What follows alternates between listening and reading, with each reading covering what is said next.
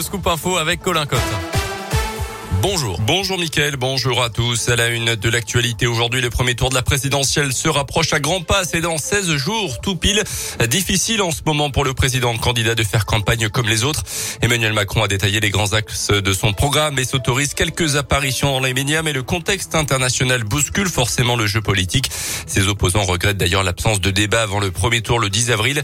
En attendant, ses proches tentent de mobiliser les électeurs. Gabriel Attal à Lyon, Gérald Darmanin à Marseille et plus récemment Édouard Philippe à.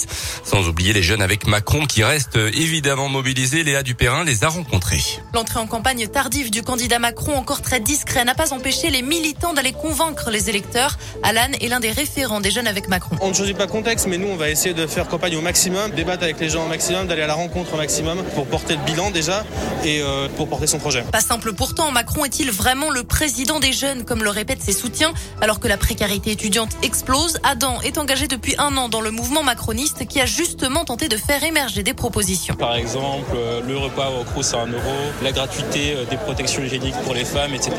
En fait, on fait remonter des problèmes euh, qui viennent de la base jusqu'au plus haut sommet de l'État, créer une émulation en fait entre les idées et ce qui est possible de faire dans la société, faire émerger quelque chose de meilleur et qui peut convenir à l'ensemble de nos concitoyens. Quitte à pencher plus à droite qu'à gauche parfois, mais pour le militant, c'est ce qui fait la force du candidat. Le premier tour de l'élection présidentielle aura lieu le 10 avril. Notez que plus de 48 millions d'électeurs sont inscrits inscrits sur les listes électorales selon l'INSEE, soit 95% des Français en âge de voter.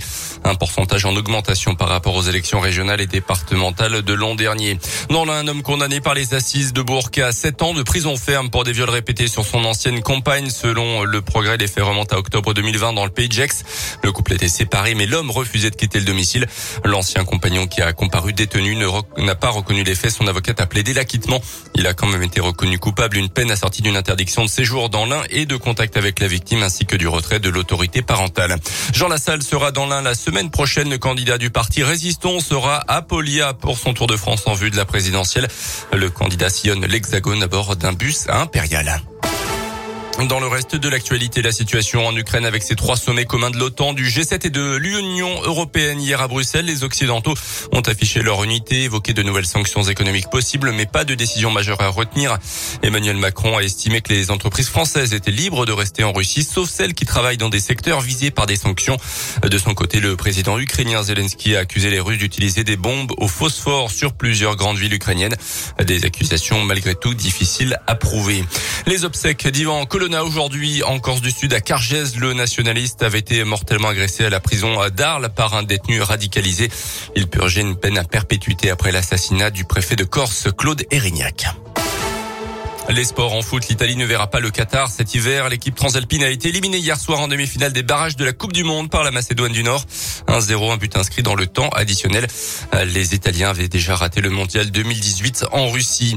Un rappel pour terminer ce week-end, on change d'heure dans la nuit de samedi à dimanche. On avance d'une heure à deux heures. Il sera trois heures. On perd donc une heure de sommeil.